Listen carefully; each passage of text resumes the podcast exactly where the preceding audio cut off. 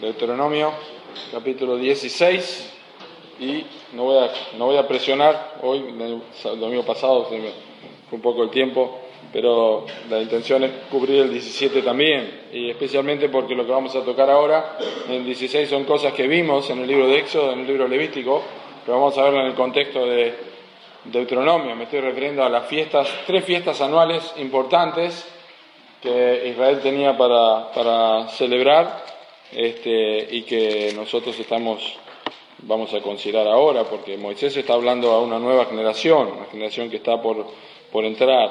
Eh, había siete fiestas, pero hay tres que son recordadas aquí en Levítico, en Deuteronomio 16. Vamos a orar primero para en nuestra clase. Señor, te damos gracias por tu palabra, ella es nuestra dirección. Te pedimos, Señor, que las cosas que recordemos y las cosas que aprendamos conjuntamente nos permitan a adorarte en torno a tu palabra, Señor. Creemos que ella nos da edificación, que ella nos permite crecer y aprender. Y te damos gracias, Señor, porque en esta hora tenemos este privilegio, esta libertad en, esta, en este lugar que representa tu casa, donde está tu iglesia. Pedimos tu bendición en el nombre de Jesús. Amén. Deuteronomio capítulo 16, hay tres fiestas, tres fiestas mencionadas en este capítulo que nosotros vamos a considerar la fiesta de la Pascua, la fiesta de las semanas o la fiesta de Pentecostés y la fiesta de los tabernáculos, la primera en versículos 1 al 8, la Pascua, la segunda la fiesta de Pentecostés o la fiesta de las semanas, el capítulo 16, versículo 9 hasta el versículo 12, y luego tenemos la fiesta de los tabernáculos, en versículo 13 al 17, y hay un, un resumen obviamente incluido en versículos 16 al 17 de estas tres fiestas, pero vamos a a interiorizarnos y recordar un poquito más de esto. ¿Por qué están aquí mencionadas? Moisés, último mensaje de Moisés, libro de Deuteronomio, es un mensaje este, a, la nueva generación que está por entrar en la tierra prometida. Y la Pascua era importante porque con toda probabilidad no tenemos registro en el libro de números, libro levítico, números, y no tenemos registro eh, hasta este momento en el libro de Deuteronomio que Israel haya celebrado la Pascua en el desierto. Tenemos la Pascua cuando Israel sale de la tierra de Egipto, pero no hay mención de celebración en, la en, en, el, desierto. Y probablemente las personas eh, recuerden que Israel estaba en desobediencia durante esos años, y lo más probable es que el pueblo, la nueva generación, no tenía idea de lo que eh, significaba este hecho, sí, el día de la, de, la expiación y obviamente el Levítico 16, pero probablemente la Pascua no. Entonces, hay un repaso de Moisés hacia, hacia esta nueva generación en los primeros versículos. Y dice así el versículo 1, guardarás el mes de Aviv y harás Pascua a Jehová tu Dios, porque en el mes de Aviv te sacó tu Dios de Egipto de noche y sacrificarás la Pascua a Jehová tu Dios de las ovejas y de las vacadas en el lugar que Jehová escogiere para que habite allí su nombre. Esto es, el, más o menos el mes de marzo, el mes de abril, y hay algunas cosas importantes para recordar y para pensar aquí. Es la primera vez que se menciona en versículo 2 un lugar donde se realizaría la Pascua, en el lugar que Dios escogiere. Esto ya está apuntando al lugar donde estaría el, tabernáculo. Pero guardar el mes de Aviv, si ustedes se acuerdan en el libro de Éxodo, en el capítulo 12, cuando Israel está por salir en la Pascua, hay una, un dato muy interesante, muy importante, que para nosotros tiene una aplicación espiritual muy profunda, porque la Pascua, sabemos, nos habla de la cruz, del Calvario, nosotros, eso es absolutamente cierto, pero en, Levítico, en Éxodo, perdón, capítulo 12, versículo, capítulo 12, versículo 1 y 2, Éxodo capítulo 12, versículo 1 y 2 dice, habló Jehová a Moisés y a Aarón en la tierra de Egipto diciendo, este mes os será principio de los meses para vosotros, será este el primero en los meses del año. De que para Israel la Pascua eh, era celebrada en el primer, primer mes y era el inicio del año. Es una forma muy clara de recordarnos para nosotros los creyentes, ese realmente es el inicio de la vida, de modo que si alguno está en Cristo, nueva criatura es, las cosas viejas pasaron y aquí todas son hechas nuevas. Obviamente la Biblia enseña que nosotros tenemos que recordar al Señor Jesucristo y lo hacemos cada vez que nosotros recordamos al Señor y nos reunimos para comer o para celebrar la cena, nosotros lo hacemos una vez por mes, pero se puede hacer todos los domingos, hay gente que lo hace cada seis meses, hay gente que lo hace una vez por año. Eh, el, tema es el punto y lo que se recuerda eh, en, este, en este pasaje y hay una mención en todo el capítulo, por lo menos dos veces se menciona en este capítulo la necesidad, la necesidad de acordarse, esto está en versículo, en versículo 3. Eh, cuando dice no comerás en ella pan con levadura, siete días comerás en ella pan sin levadura, pan de aflicción, porque a prisa saliste de Egipto, de la tierra de Egipto, para, para que todos los días de tu vida te acuerdes del día que saliste de la tierra de Egipto. De manera que era muy claro, eh, la primera en 40 años probablemente, es el primer mes, es la Pascua, recuerda que Cristo es nuestra Pascua en 1 Corintios 5, 7, pero te acordarás que en ese día saliste de la tierra de Egipto, Dios no está diciendo al pueblo que se acuerde de sus pecados, Dios está diciendo al pueblo que tiene que acordarse de que salieron de la tierra de Egipto. Cada vez que celebraban la Pascua tenían que recordar que Dios los había sacado de la tierra de Egipto. Eso es lo que Dios pide de nosotros cuando recordamos la muerte de Cristo. No que nosotros nos acordemos de nuestros pecados, que es lo que tenemos la tendencia a hacer y que muchas veces decimos, uh, yo no puedo celebrar la cena, pero no se trata de eso. De hecho, la cena es un recordatorio muy profundo para que nosotros confesemos a Dios nuestros pecados y, como dice la Escritura, participemos, comamos dignamente y bebamos dignamente el cuerpo y la sangre del Señor, los símbolos que representan.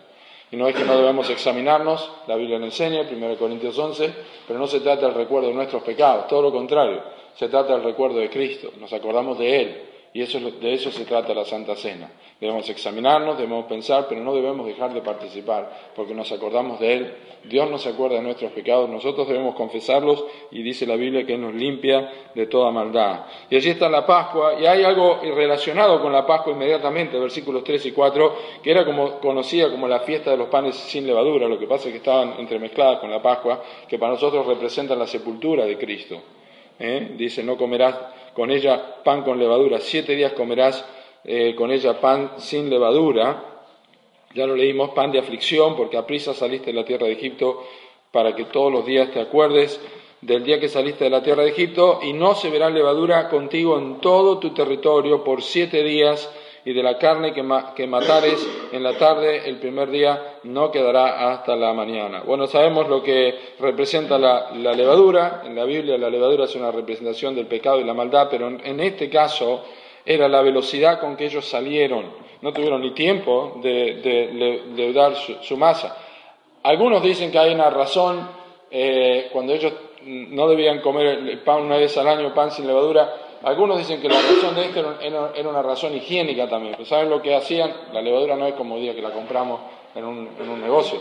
En aquel tiempo la levadura, lo que le daba, se dejaba un pedazo de la masa que le daba, se hacía el pan y se dejaba un pedazo, eso se usaba para la próxima masa y se sacaba el otro día, y así se hacía siempre. Bueno, algunos dicen que tenía una, un aspecto higiénico, ¿no? que una vez por año como que se renovaba todo y tiraban eso y hacían algo nuevo. No estamos seguros, yo creo que hay una razón teológica en esto y principalmente, este, claro, claro que habla de la, de la santidad, habla de salir de la tierra de Egipto, de no participar más con ellos, salir de ellos, salir en medio de ellos y apartados, dice el Señor, tiene que ver con la santidad, que es el resultado inmediato de la muerte de Cristo para con nosotros, nos ha santificado por medio de la ofrenda de su cuerpo, una vez para siempre eh, pero especialmente tiene que ver con el recuerdo de su sepultura. Realmente la sepultura de Cristo es un hecho muy pequeño, ¿verdad? En, el Evangelio, en, la vida de Cristo. Fue sepultado y resucitó al tercer día, pero sabemos que estuvo allí adentro. Pero en el mensaje del Evangelio, Pablo dice, es muy importante. 1 Corintios capítulo 15, fue sepultado y que resucitó al tercer día. La prueba de que él estaba muerto estaba en una sepultura. Entonces es importante. Pero esto es lo que tenían que recordar la primera cosa que ellos tenían que acordar era la, Pascua. Dice en versículo 5, no podrás, y aquí se añade a lo que dice en versículo 2 en cuanto al lugar, no podrás sacrificar la Pascua en cualquiera de las ciudades que Jehová tu Dios te da, sino en el lugar que Jehová tu Dios escogiere para que habite allí su nombre. Sacrificarás la Pascua por la tarde a la puesta del sol, a la hora que saliste de Egipto, y las harás y comerás en el lugar que Jehová tu Dios hubiera escogido, y por la mañana regresarás y volverás a tu habitación, Seis días comerás pan sin levadura, y el séptimo día será la fiesta solemne a Jehová tu Dios. No trabajarás en él. Bien, eso es la Pascua. Recuerden que la palabra Pascua es una palabra hebrea que significa pasar por encima. Y eso es porque eso es lo que pasó eh, eh, el día de la Pascua. El ángel de Jehová pasó la muerte y muchos eh, murieron todos los primogénitos. Pero también es porque Dios pasa por encima de nuestros pecados a través de la sangre de su Hijo. Nuestros pecados han sido perdonados por su sangre. Dios pasa por alto nuestros pecados con la mira de manifestar en este tiempo su justicia. Dios pasa por alto nuestros pecados porque no los pasa por alto en la persona de Cristo.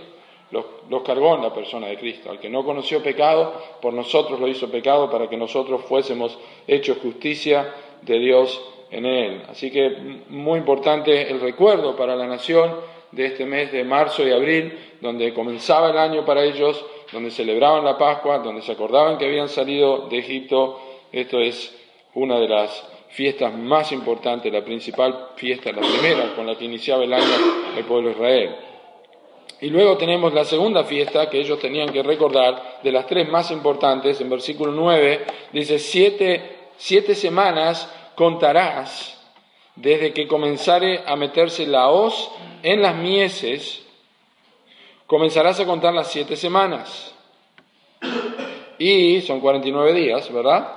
Y eh, harás la fiesta solemne de las semanas a Jehová tu Dios, de la abundancia voluntaria de tu mano, será lo que dieres, según Jehová tu Dios te hubiere bendecido. Y te alegrarás delante de Jehová tu Dios, tú, tu hijo, tu hija, tu siervo, tu sierva, el levita que habitar en tus ciudades, el extranjero, el huérfano y la viuda que estuvieron en medio de ti, en el lugar que Jehová tu Dios hubiera escogido para poner allí su nombre, y acuérdate de que fuiste siervo en Egipto, por tanto guardarás y cumplirás estos estatutos. Bien, la semana es conocido en otros pasajes en Éxodo 23 como la fiesta de la siega, la fiesta de los primeros frutos en número 28 y tomado de Levíticos 23, 16, que habla de 50 días, nosotros conocemos como Pentecostés, que es lo que está representado, en la fiesta importante. Nosotros, eh, esto son 50 días cuando el Espíritu Santo vino a la iglesia, después de la resurrección de Cristo, pasaron 50 días, el Señor resucitó y esto representa la venida del Espíritu Santo en la iglesia y aquí está anticipado en este, en este pasaje. Pero lo interesante es algunos mandatos que tiene para el pueblo que estaba escuchando esto por primera vez. Y tenemos allí, en primer lugar, que ellos tenían que contar, versículo 7, versículo 9, siete semanas contarás desde que comenzara a meterse la hoz de las mieses, comenzarás a contar las siete semanas. Y este hecho, este hecho de contar daba la idea de anticipar. ¿Sabe? Cuando uno está contando los días para algo, uno está atento. ¿Verdad? Estoy contando los días para salir de vacaciones. Y va marcando. Estoy contando los días para salir de acá. Estoy contando los días para que nazca el hijo. Está anticipando algo. Y esa era la idea, que Dios quería que el pueblo estuviera anticipando una fiesta tan importante como la fiesta de Pentecostés. Y a veces nos hace bien a nosotros este tipo de cosas. Nosotros muchas veces no anticipamos con alegría las cosas que el Señor ha preparado para nosotros. No estamos contando. El pueblo tenía que contar, imagínense, por familia. ¿Se acuerdan que ellos enseñaban a sus hijos a levantarse, a acostarse, esto también tenía que ver. Mirá, vamos a empezar a contar, me imagino el papá con los chicos, vamos a empezar a contar, vamos a marcar un día, cuando lleguemos al 49, lleguemos al 50, vas a ver qué lindo que la vamos a pasar, vamos a ir con, con el abuelo, con la abuela, vamos a ir con la viuda, con la vecina, todos vamos a ir allí, vamos a alabar al Señor, nos vamos a alegrar en la casa de Dios. Pero ellos tenían que, tenían que contar este, este, estos, estos días. Dice, y la otra cosa que tenían que hacer es, el segundo mandato es, y harás fiesta solemne, la fiesta solemne de las semanas a Jehová tu Dios, de la abundancia de tu mano, será lo que dieres, según Jehová tu Dios te hubiere bendecido. Interesante, eh, Dios no exigía más de lo que ellos podían dar, este principio está al final, casi al final del capítulo, lo vamos a ver, pero Dios no pedía más de lo que ellos podían dar, pero ellos tenían que regocijar, ellos tenían que dar eh, de la abundancia voluntaria de tu mano. Es obvio una representación también de lo que fue Pentecostés, cuando el Espíritu Santo vino, el Espíritu Santo llenó a los 120 que estaban allí en el aposento alto fueron llenos del Espíritu Santo, Dios dio abundantemente su Espíritu Santo, Dios no dio el Espíritu escasamente a la iglesia en Hechos capítulo 2.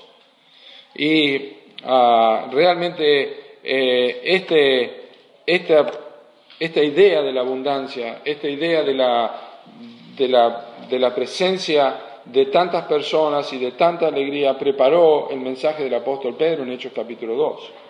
Hay un detalle interesante que no está aquí, pero sí lo notamos en Levítico 23, 17, que dice que en esta fiesta el pan podía tener levadura. O sea, no tenía que tener ningún momento, pero en esta fiesta específicamente el pan podía, tener levadura. Y hay una, una enseñanza importante para esto, especialmente con respecto a la iglesia, porque cuando el Espíritu Santo vino a la iglesia en Hechos capítulo 2, la iglesia nació en Hechos capítulo 2, pero la iglesia está compuesta de judíos y gentiles, pero está compuesta por personas imperfectas, eh, prácticamente, pero perfectas posicionalmente. Y la levadura habla de eso, la levadura habla de, también de imperfección, pero a su vez dentro de una fiesta tan solemne, porque era una fiesta solemne a Jehová, una fiesta donde se alegraban, ellos tenían que hacerlo, era un mandato, tenían que acordarse, tenían que tener abundancia, según Dios les hubiera bendecido y esto preparó, esta gente en esta actitud preparó para, la, para que el mensaje del apóstol Pedro en Hechos capítulo 2 fuera tan contundente como, como fue. Versículo 11 tenemos otro mandato, y te alegrarás delante de Jehová tu Dios. Y ahí están todos los detalles, el hijo, la sierva, el siervo. Estaba pensando esta mañana, qué tremendo, es un mandato alegrarnos. Eh, pues, nosotros nos alegramos y nos entristecemos según las circunstancias, según lo que escuchamos, según cosas que nos pasan. Pero alegrarse naturalmente eh, y por mandato me parece algo extraño. Pero bueno, creo que las siete semanas anteriores de contar y pensar y prepararse motivaban a la persona para que cuando llegue el día vaya con alegría a presentarse delante de Dios. Entonces, no tenía que, no había necesidad de ningún sacrificio, solamente tenían que juntarse, tenían que dar gracias al Señor, y esto fue lo que ocurrió con la iglesia también en el libro de, Hechos.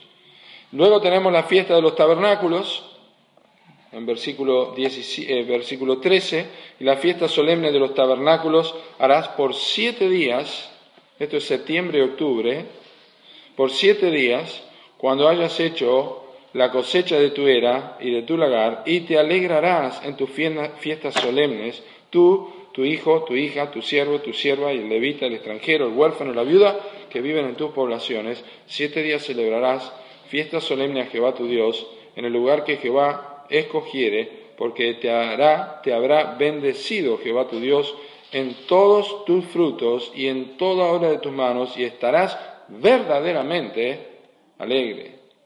Bueno, la fiesta de los, tabernáculos en estos, y bueno, leemos versículo 16 también 17, tres veces cada año aparecerá todo varón eh, tuyo delante de Jehová tu Dios, en el lugar que él escogiere, en la fiesta solemne de los panes sin levadura, y en la fiesta solemne de las semanas, y en la fiesta solemne de los tabernáculos, y ninguno se presentará delante de Jehová con las manos vacías, cada uno con la ofrenda de su mano, conforme a la bendición que Jehová tu Dios te hubiere bendecido. La fiesta de los tabernáculos eh, tenía que ver con el recuerdo de, Israel ah, en su peregrinaje, por eso eran enramadas que se hacían, ¿no?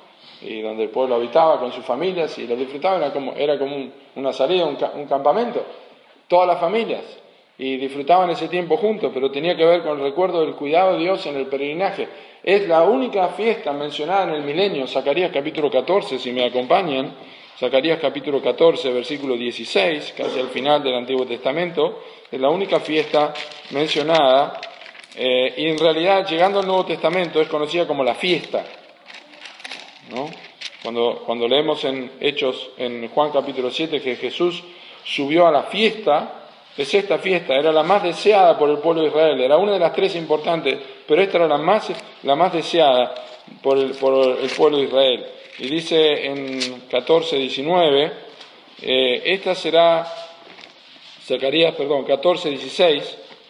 Y todos los que sobrevivieren de las naciones que vinieron contra Jerusalén subirán de año en año para adorar al Rey, a Jehová de los ejércitos, y a celebrar la fiesta de los tabernáculos.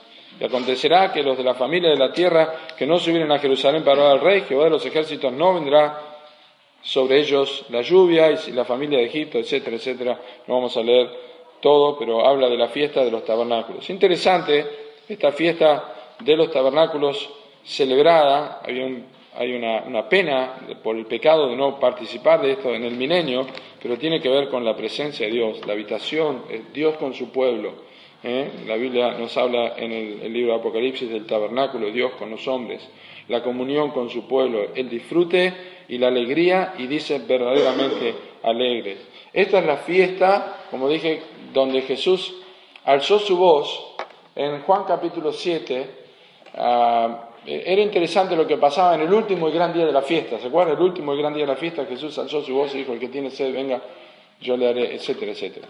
¿Qué, pasó, ¿Qué pasaba el último gran día de la fiesta? Dice la tradición que lo que hacían los sacerdotes es ir a buscar con cántaros dorados agua del, del estanque de Siloé, traían este agua y la derramaban sobre el altar. Era un momento sublime y era el momento más silencioso de la fiesta. Y ese momento en que derramaban el agua, que la iban a buscar al estanque de Siloé y la derramaban en ese lugar, para el pueblo era recordar la, cuando el pueblo fue, fue saciado de agua en el desierto, cuando Dios dio a beber agua de la roca a la nación de Israel, y sabemos lo que dice la Biblia sobre la roca, que es Cristo. El pueblo sabía que representaba a Cristo. Era un momento de mucho silencio cuando el agua era derramada. Y ese es en el momento donde Cristo alza su voz en Juan capítulo 7. Es importante leerlo. Cuando toda la gente estaba ah, eh, allí en, el momento más, más sublime, dice en, Juan capítulo 7 eh, y versículo 37, en el, último y gran día de la fiesta, Jesús se puso en pie, imagínense el silencio, alzó su voz, diciendo, si alguno tiene sed, venga a mí y beba. El que cree en mí, como dice la Escritura, de su interior correrán ríos de agua viva. Esto dijo del Espíritu que habían de recibir los que creyesen en Él, pues aún no había venido el Espíritu Santo porque Jesús no había sido aún glorificado. Imagínense el momento sublime en que esto es dicho por el Señor Jesús. Nadie puede, eh, eh, eh, nadie puede esquivar la representación de lo que está haciendo allí.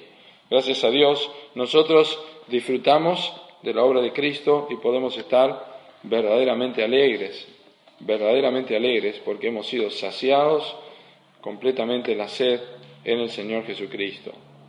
Y bueno, la mención en versículo 16 de tres veces cada año, obviamente, la fiesta de la Pascua, la fiesta de los tabernáculos, la fiesta de las primicias, tenían que ellos venir a, Jerusalén. Y por supuesto nos hace acordar a lo que dice el libro de Lucas, capítulo 2, versículo 41. Esto es lo que mismísimo Señor Jesucristo hizo. Los padres de Jesús iban sus padres todos los años a Jerusalén en la fiesta de la Pascua, cuando tuvo doce años, subieron a Jerusalén conforme a la costumbre de la fiesta. Al regresar ellos, acabada la fiesta, se quedó el niño Jesús en Jerusalén, ya tenía doce años, lo sabemos. Pero allí está, Jesús mismo participaba, Jesús mismo subía tres veces al año en la Pascua, subía en, la, en Pentecostés y también subía en la fiesta de los tabernáculos o, la fiesta. Y bueno, sabemos lo que dice el versículo versículo 16, ninguno se presentará delante de Jehová con las manos vacías. Cada uno con la ofrenda de su mano conforme a la bendición que Jehová tu Dios te hubiere dado. Son tres cosas importantes. En primer lugar, no hay excusa para nadie. Ninguno se presenta con las manos vacías. No hay ninguna persona que tenga razón o tenga excusa para presentarse con las manos vacías al Señor, tanto económicamente como espiritualmente, lo que tenemos para darle al Señor. Dios no pide a todos que sean pastores, Dios no le pide a todos que sean maestros, Dios no les pide a todos que sirvan con la música, que es lo que nosotros tenemos, pero no podemos presentarnos delante de Dios, delante de Dios con las manos vacías. ¿eh? Eh, no olvides ninguno de sus beneficios, dice la Escritura en Salmo 103. No debemos olvidar ninguno de sus beneficios. Hay motivos para darle gracias al Señor y presentarnos. Y debe ser personal, porque dice que es cada uno, y debe ser proporcional, porque dice conforme a la bendición. Noten, conforme a la bendición que Jehová tu Dios te hubiera dado. Nada es nuestro, nada de lo que ellos poseían era de ellos, era una bendición de parte de Dios, y eso significa que algunos tenían más y otros tenían menos, tiene que haber gratitud, significa que tenía que haber un reconocimiento de la soberanía de Dios, conforme Dios te hubiera bendecido, a uno le bendijo de una forma, a otro le bendijo de otra, pero Dios es soberano lo que permite, lo que da y lo que no nos da. Pero también tiene que haber una actitud de contentamiento, porque lo que llevamos con nuestras manos y le damos al Señor, si nosotros no lo hacemos con contentamiento, no sirve de nada. Eh, yo llevo menos y el otro lleva más pero Dios me bendijo de esta manera y yo estoy agradecido y eso es lo que yo tengo y yo no vengo con las manos vacías y de eso se trata, venir a adorar al Señor. Así que la nación tenía que entrar en la tierra, esta nueva generación tenía que entrar y tenían que recordar estas cosas, tenían que recordar la Pascua, tenían que recordar el Pentecostés y tenían que recordar la fiesta de los tabernáculos, era muy importante, proféticamente todas estas cosas se cumplieron en el Señor Jesucristo, se cumplieron en Pentecostés, en la iglesia, en Hechos capítulo 2, y se cumplirán también en, el milenio cuando nosotros estemos disfrutando con el Señor y en su presencia.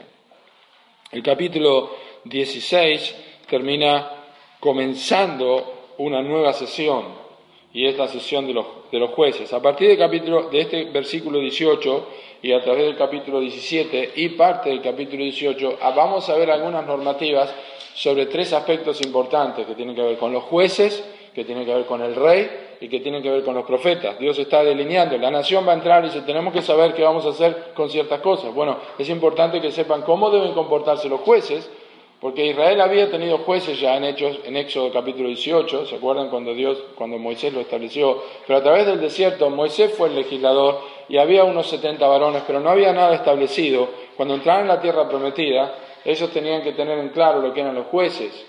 Ah, Josué también tenía capitanes y tenía jueces, y ya en el libro de jueces había personas que gobernaban, y ya luego tenemos reyes. Sabemos que esto se fue deteriorando, porque en el libro de jueces dice que cada uno hacía lo que bien le parecía, Dios levantaba jueces, algunos eran honestos, otros no.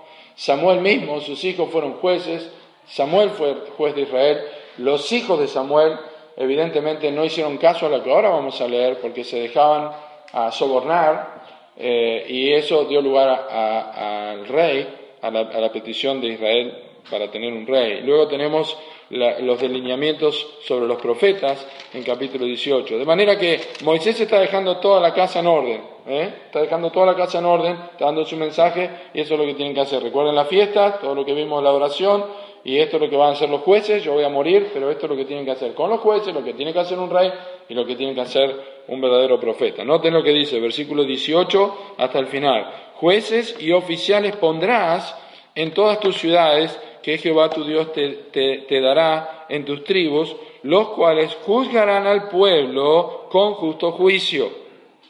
Juzgarán al pueblo, al pueblo con justo juicio. Y dice, no tuerzas, no tuerzas el derecho. No hagas excepción de personas, ni tomes soborno, porque el soborno ciega los ojos de los sabios y pervierte las palabras de los justos. La justicia, la justicia seguirás, para que vivas y heredes la tierra que Jehová tu Dios te da. No plantarás ningún árbol para acera acerca del altar, cerca del altar de Jehová tu Dios, que tú habrás hecho, ni te levantarás estatua, lo cual Jehová, lo cual aborrece Jehová tu Dios. Así que tenemos aquí el, establecimiento de los jueces. Lo que es importante en cuanto a este, a este tema, en primer, en primer lugar, es que Moisés, y así debe ser, estaba dando lugar o prioridad o un lugar primordial a la integridad más que la preparación académica o legal que pudieran tener estas personas. Dios quería, Moisés quería, a través de, la indicación de Dios, que el pueblo tuviera jueces con una condición de carácter que representara la santidad de Dios. El carácter, el carácter es lo que somos y lo que hacemos es nuestra, nuestra acción, pero el carácter es lo que somos. Dios estaba interesado en el carácter de estas personas. Y noten lo que dice, eh, jueces y oficiales pondrás en todas tus ciudades, era bastante bien equiparados, como las ciudades de refugio, también los jueces en todas las ciudades. En realidad eh, se puede entender también como en todas tus puertas, las puertas eran muy importantes. ¿Se acuerdan que en el libro de Ruth eh, estaban en la puerta y decidieron sobre el caso de Ruth, los, ancianos que se sentaban en la puerta. Las puertas en la Biblia son muy, son muy importantes. La puerta de la no prevalecerán contra la iglesia. Habla de autoridad, habla de poder. Lot estaba sentado a la puerta de Sodoma. ¿eh? Las personas sentadas a las puertas eran las que, las que gobernaban y era muy importante lo que se hacía en la puerta de una ciudad. Recuerda el libro de Nehemías cuando Nehemías echó a la gente que venía, a los tirios y los sidonios, venían a vender pescado en la puerta. Era un lugar muy importante, era un lugar de comercial, era un lugar de juicio, era un lugar donde se sentaban las personas y hablaban. Así que las puertas eran, eran muy importantes, era un lugar de autoridad. Yo estoy a la puerta y llamo, dice el Señor, y tiene que ver con el lugar de autoridad que Él quiere tener en la iglesia también. Pero en esto dice, los cuales juzgarán al pueblo con justo juicio. ¿Cómo podían juzgar con justo juicio? Hay una sola forma de que ellos podían juzgar con justo juicio, y era si ellos conocían la ley. si ellos conocían la ley. Es lo que nosotros entendemos que debe hacer un juez hoy día.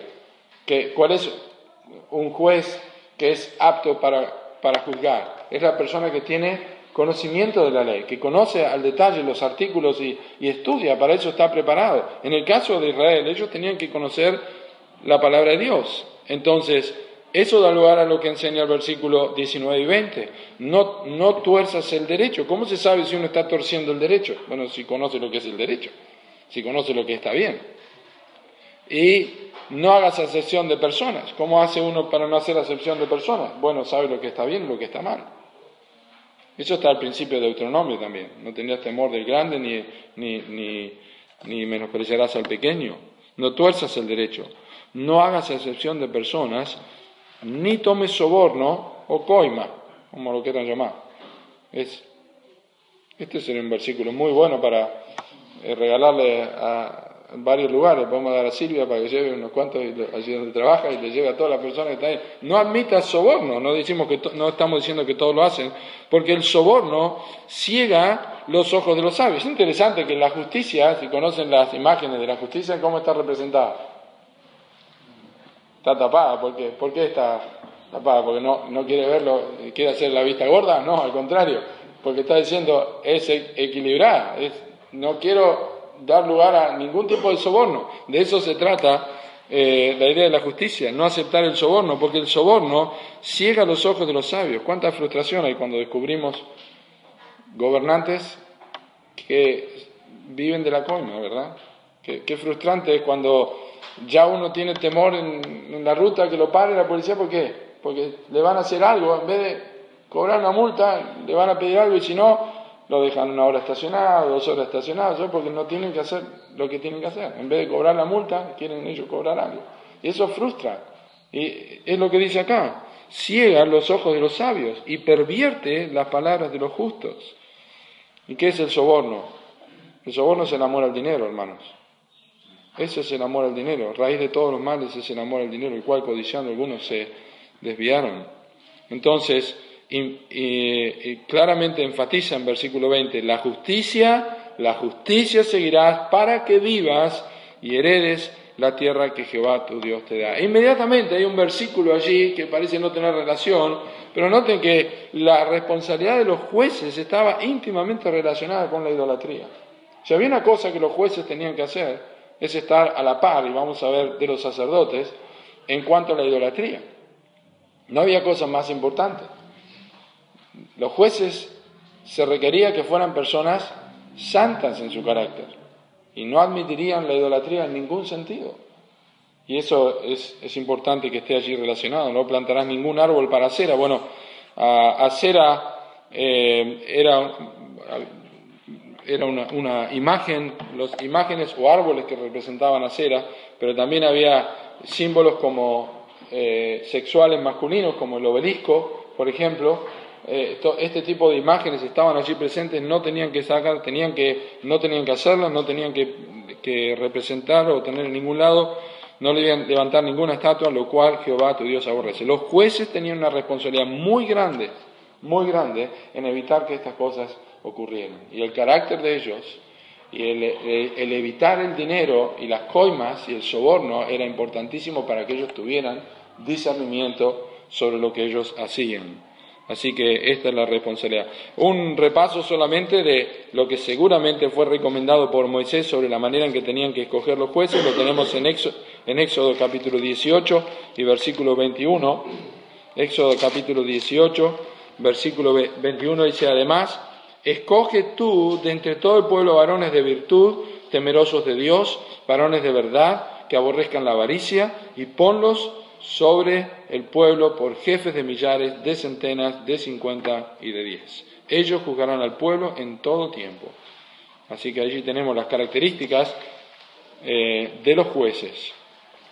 Y llegamos al capítulo 17, eh, llegamos al capítulo 17 y dice versículo 1, no ofrecerás, y continúa obviamente con el tema de los jueces, vamos a ver, no ofrecerás en sacrificio a Jehová tu Dios buey o cordero con, en el cual haya falta o alguna cosa mala, pues es abominación a Jehová tu Dios. Ya vimos algo de esto en capítulo 15, eh, versículo 21, y si hubiere en él defecto, si fuere ciego o cojo, hubiere alguna falta, no lo sacrificarás a Jehová tu Dios. Ahora hay una repetición aquí, pero en este caso, en este caso era para la familia, eh, cuando ellos venían, pero aquí los jueces tenían que tener entendimiento de, de cómo la gente venía y qué es lo que hacía. Ellos también eran responsables de juzgar estas cosas en cada ciudad.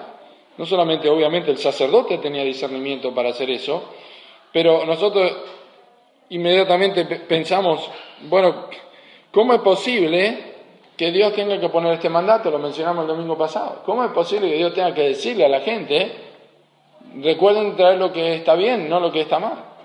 Y la única explicación de esto es porque nosotros somos así. Nosotros somos así.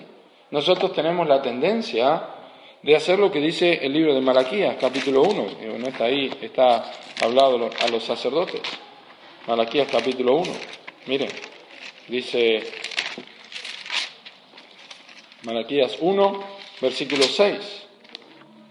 Dice así, el Hijo honra al Padre y el siervo a su Señor.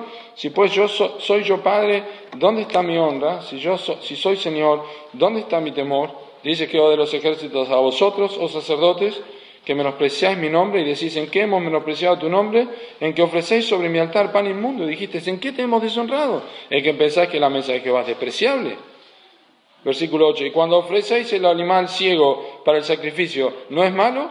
Asimismo, cuando ofreces, ofrecéis el cojo o el enfermo, ¿no es malo? Preséntalo pues a tu príncipe. Llévalo al juez a ver qué te dice. Preséntalo a tu príncipe. ¿Acaso es agradable a ti o, o le serás acepto? Dice Jehová de los ejércitos. Sea, si no lo pasa, no lo pasa el hombre, el príncipe, ¿por qué pensar que yo lo tengo que aceptar? Eso es lo que está diciendo Dios. ¿Cuál es el sentido que lo acepte yo? Presentátelo al juez. Y esta, esta, esta actitud de, presentar las cosas a, media máquina, como decimos nosotros, nosotros, ¿no? Decimos, bueno, yo no, no traigo, yo no ofrezco sacrificios a Dios, sí. Pero hay muchas formas que nosotros podemos traer lo despreciable a Dios, o la mitad. Por ejemplo, llegar temprano al culto. Cuando nosotros llegamos tarde al culto, llegamos para el mensaje, no estamos cantando a Dios, decimos, bueno, lo importante es el mensaje. Yo también pensé muchas veces así, ¿eh? No, lo importante no es el mensaje, lo importante es la adoración, es estar en la casa de Dios, escuchar su palabra, estar a tiempo. No lo hacemos nuestro trabajo, ¿no? Llegamos a horario. Pero le presentamos a Dios, entonces Dios dice, presentáselo a tu jefe, a ver qué dice, llega media hora más tarde. ¿Y por qué me lo haces a mí? Es una aplicación simplemente sencilla, hermanos. La Biblia dice que Jesucristo fue entregado por nosotros. Dios no escatimonia a su propio Hijo. Dios dio lo mejor que tenía, su propio Hijo. Y ¿qué hablar de nuestra lectura de la Biblia? Ah, tengo que leer hoy. ¿Qué leíste hoy? Uy, ¿leíste la Biblia? Sí, ¿qué leíste? Eh, ¿Sabés que me acuerdo que leí? Hemos leído rápido, hemos leído Todas esas cosas que hacemos nosotros, damos gracias por el alimento y, vamos a comer dice, ¿vamos a orar? Ya oramos. Ah, sí, ya oramos. ¿Qué estamos haciendo? Estamos descuidando. Eh, son cosas, no podemos hacer eso. Estamos dándole lo, cojo, lo despreciado al Señor, lo descuidado. No lo traigas, dice, que no haya falta, que no haya ninguna cosa mala, esa abominación a Jehová tu Dios. Dios dio lo mejor, Dios no dio la mitad de su Hijo, Dios nos dio todo su Hijo. Romanos capítulo 8, versículo 32, el que no escatimone a su propio Hijo, sino que lo dio también por todos nosotros, ¿cómo no nos dará también con él todas las cosas? ¿Se acuerdan David con Arauna, Jeuseo? Cuando dijo, Dios, mi señor rey, yo te doy acá los bueyes, todo para que ofrezca el sacrificio. Decir, no, yo no le voy a dar a Dios nada que no me cueste. No le voy a dar a Dios nada que no me cueste. Esto es lo que tengo que hacer. Noten, la primera cosa entonces es el justo juicio, la segunda cosa los jueces tenían que mirar cómo ellos ah, tenían que mirar, el, velar por, lo que el, el pueblo también ofrecía.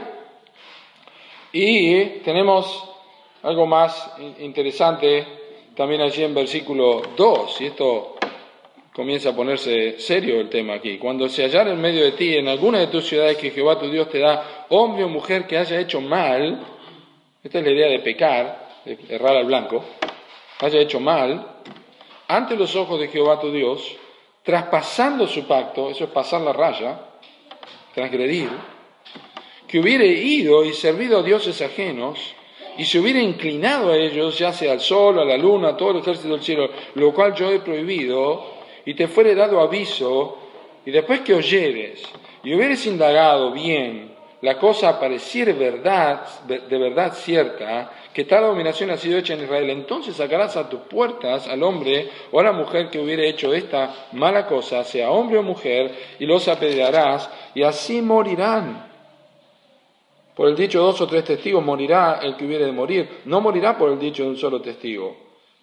La mano de los testigos caerá primero sobre él para matarlo, y después la mano de todo el pueblo, así quitarás el mal en medio de ti. Interesante, ¿eh? aquí tenemos un delineamiento de lo que es también la disciplina adecuadamente, la correcta disciplina. Y tenía que haber un estándar de evidencia para el crimen, para la pena capital.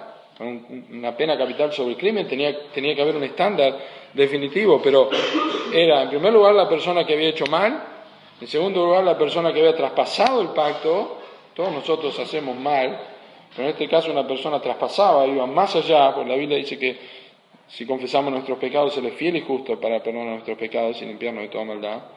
Pero transgredir, y lo que Dios pedía y que los jueces tenían que ser responsables, está en versículo 4. Después que oyeres y hubieres indagado bien, y la cosa pareciera de verdad cierta, miren, hermanos, si nosotros pusiéramos en práctica este versículo, tendríamos muchos menos problemas, a veces en la iglesia, con los comentarios.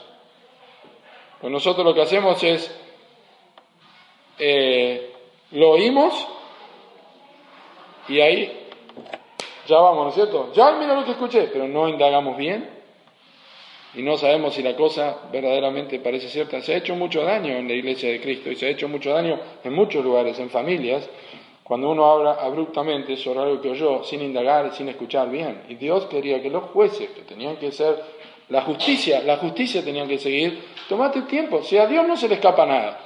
Entonces, ustedes tienen que tomarse el tiempo y tienen que investigar y tienen que indagar bien. La Biblia dice en cuanto a los ancianos en 1 Timoteo 5:19, contra un anciano, anciano no admitas acusación sino, sino con dos o tres testigos.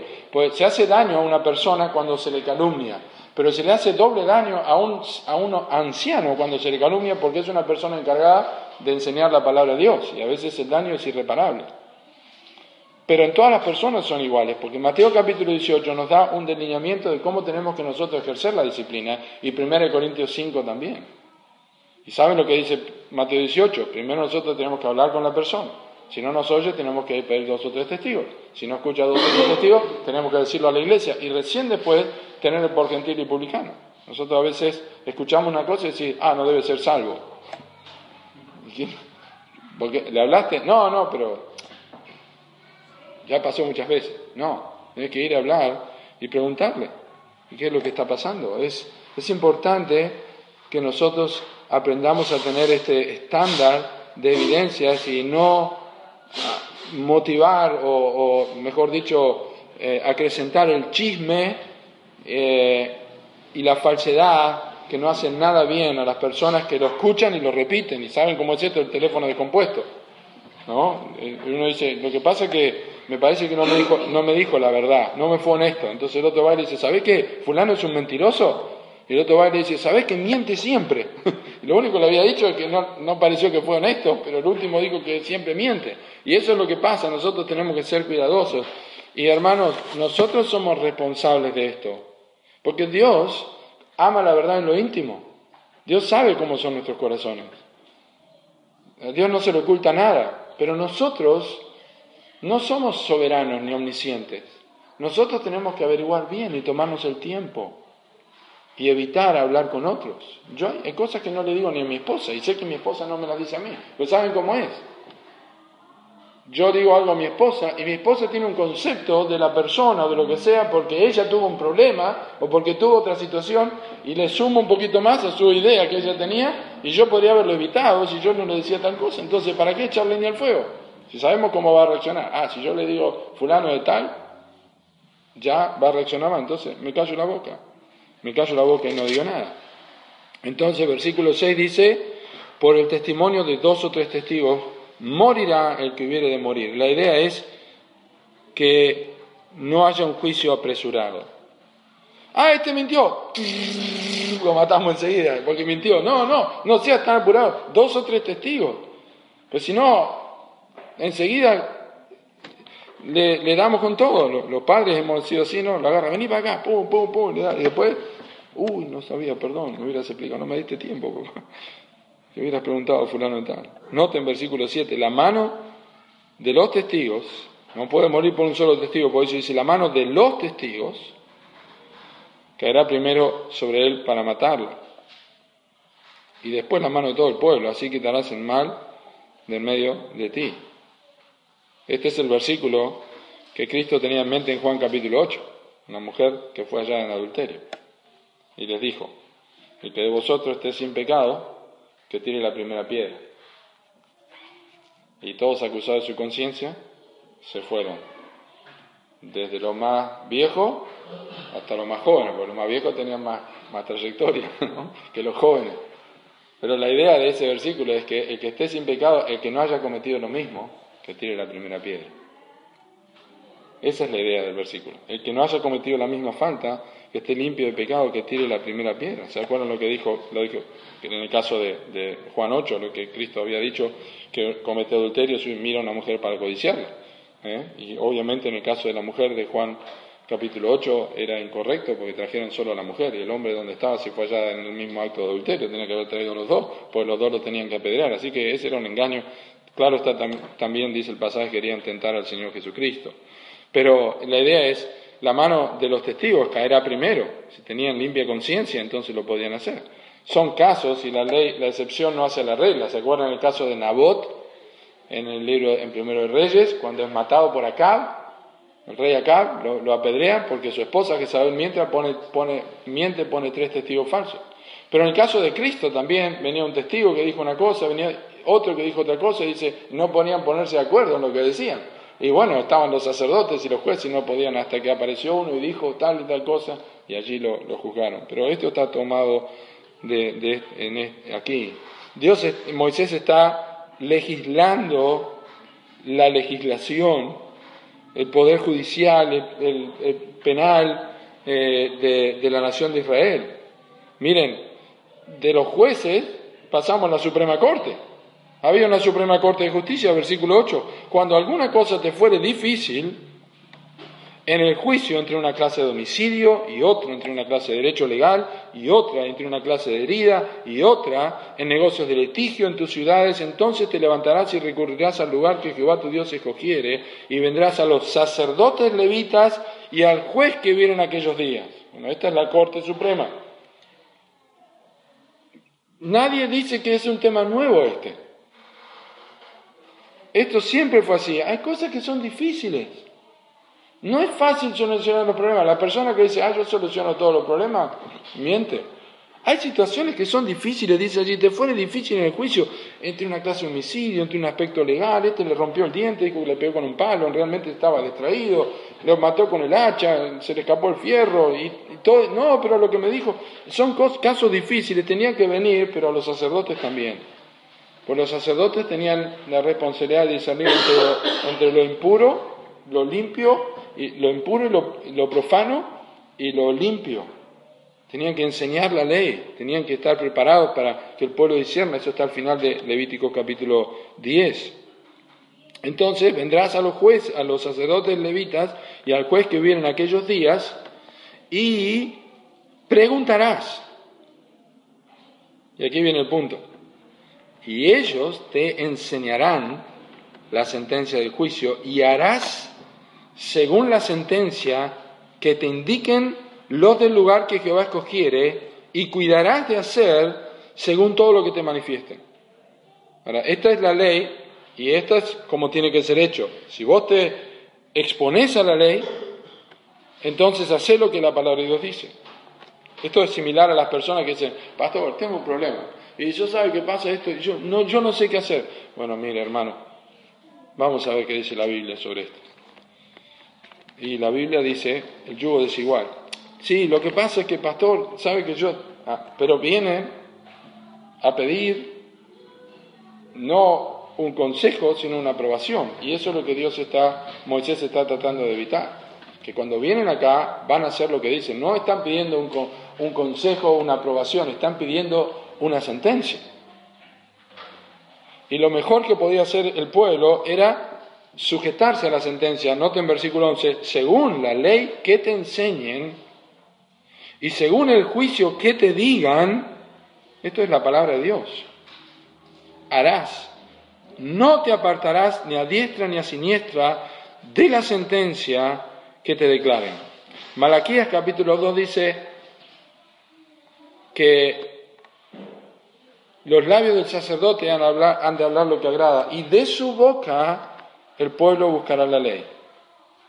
Harás lo que te digan, la sentencia que te declaren, pero sabemos cómo es el corazón, el corazón es perverso, es malo, y eso está contemplado por Moisés, y por eso dice el versículo 12, y el hombre que procediere con soberbia, no obedeciendo al sacerdote que está para ministrar allí delante de Jehová tu Dios o al juez, el tal morirá, y quitarás el mal del medio de Israel, y todo el pueblo oirá y temerá, y no se, no se ensoberbecerá.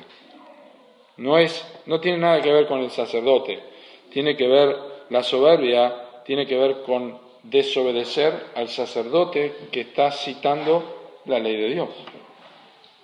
Por eso es quitado, porque uno está faltando a la escritura. Pero se puede proceder con soberbia, a pesar de tener todas las indicaciones, a pesar de tener todo claro en la escritura, una persona puede proceder con soberbia. Dice Deuteronomio 29, andaré eh, igual en la dureza de mi corazón Vamos a ver. A fin de que con la embriaguez quite la sed. Voy a igual andar en la dureza de mi corazón. No, no me interesa. Sí, pero veniste a buscar. Sí, pero yo pensé que iba a hacer otra cosa. No me están aprobando lo que yo quiero.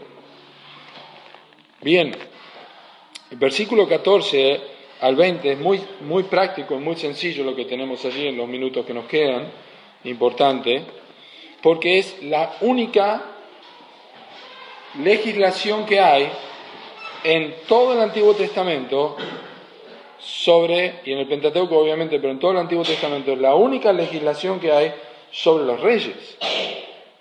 Ahora usted me dice, bueno, quiero saber qué dice la ley sobre ciertas cosas. Ah, mira, hay una ley sobre, eh, cómo, sobre los kioscos, qué sé yo. Hay una ley sobre los kioscos, mira qué interesante esto. Sí, ¿Sabes que hay? Pero hay una sola, ¿eh? Ah, mira, hay una legislación sobre los kioscos, qué bueno, está bien fiscalizado todo, qué bueno. Hay una sola ley sobre los reyes en el Antiguo Testamento.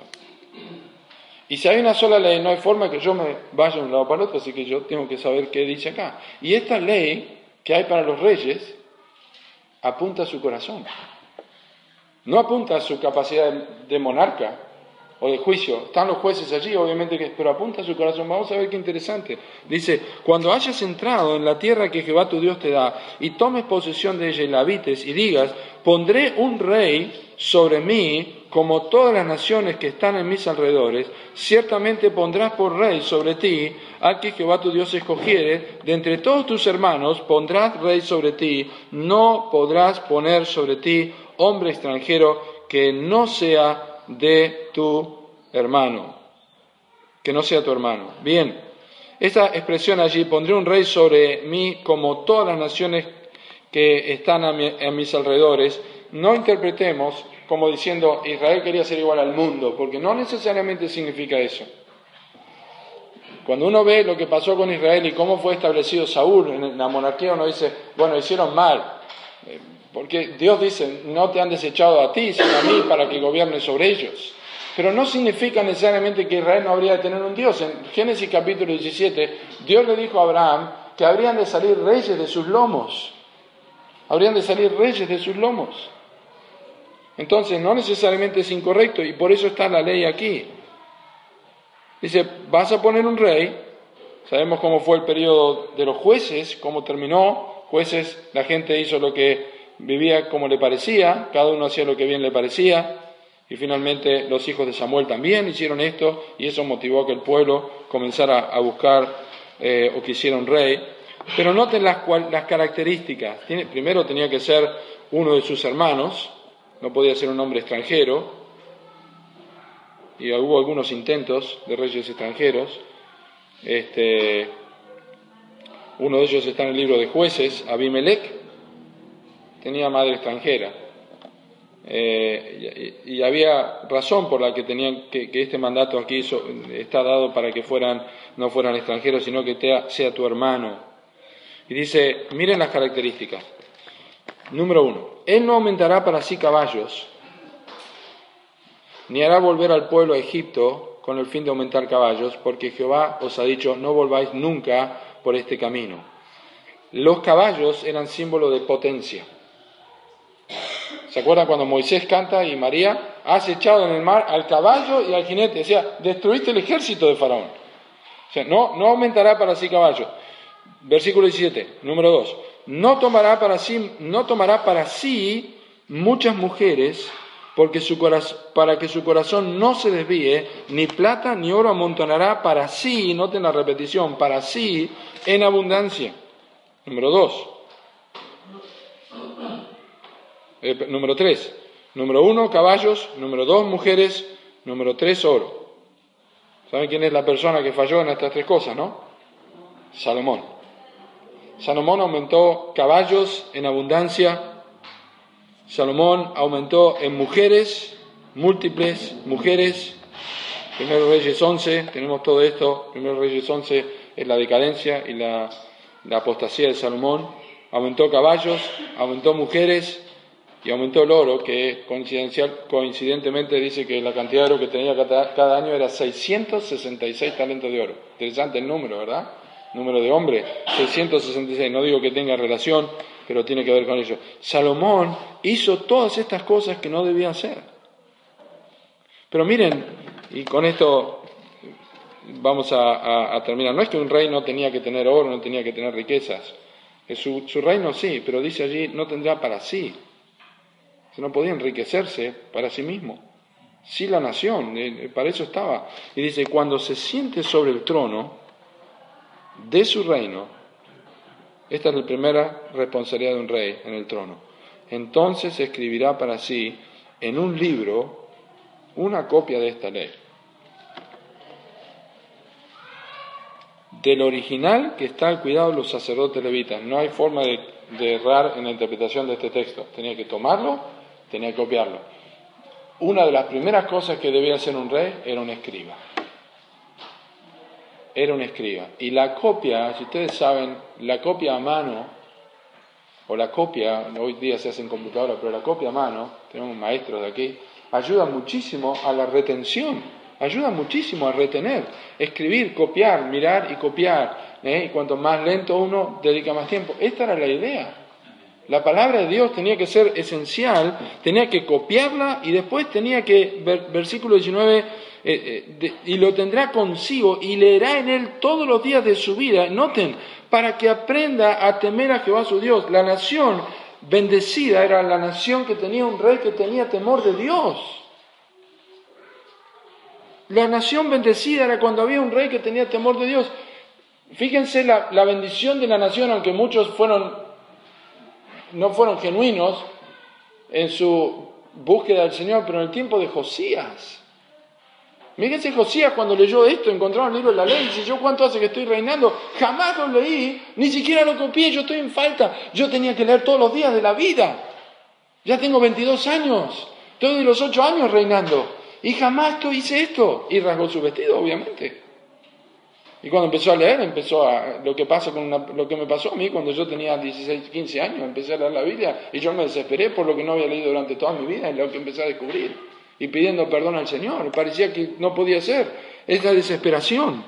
Dice, para guardar las palabras de estas leyes, de esta ley y estos estatutos para ponerlos por obra. Noten versículo 20, para que no se eleve su corazón sobre sus hermanos, ni se aparte el mandamiento a diestra ni a siniestra, a fin de que prolongue sus días en su reino, él y sus hijos en medio de Israel. Si el rey era superior a sus hermanos en cuanto a autoridad, pero no era superior en cuanto a condición delante. La ley decía lo mismo, no tendrás dioses ajenos delante de mí, se lo decía al rey, se lo decía a los demás.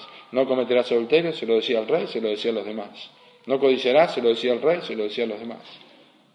Subirás a Jerusalén tres veces al año, se lo decía al rey y se lo decía a todos los demás. Que tuvieras igual, que sea parejo para con todos. Nosotros nunca vamos a tener una actitud de no una actitud de imparcialidad para con nuestro prójimo, a menos que nosotros tengamos temor de Dios primero. Les aseguro que es así. La única cosa que hará que nosotros seamos imparciales y que no tengamos acepción de personas como el rey debe hacerlo es que nosotros tengamos temor de Dios. Es la primera cosa. Y el temor de Dios, hermanos, no surge solamente de asistir a la iglesia, principalmente. El temor de Dios surge de que nosotros leamos todos los días de nuestra vida la palabra de Dios. Necesitamos hacer eso. Y yo no digo que se aplica, pero quizá es interesante decirlo, nosotros somos reyes y sacerdotes. Más que nunca debemos conocer su palabra y debemos aplicarla correctamente en nuestra vida. Vamos a orar. Gracias Padre por tu palabra, gracias por lo que hemos aprendido en esta clase. Gracias Señor por la muerte de Cristo en la Pascua. Gracias Señor por el Espíritu Santo que nos has dado en Pentecostés. Gracias Señor por estar con nosotros en todo nuestro peregrinaje y por disfrutar de la seguridad de que un día reinarás entre nosotros. Gracias Señor por el carácter de los jueces, de las personas. Gracias porque nos enseñas a tener ser cuidadosos. Gracias Señor por el temor de Dios. Gracias por estas enseñanzas. Te pedimos Padre que nuestras vidas reflejen a Cristo sobre todas las cosas y nosotros podamos andar en tu palabra, agradecidos por todo lo que nos das. En el nombre de Jesús, amén. Señor los bendiga.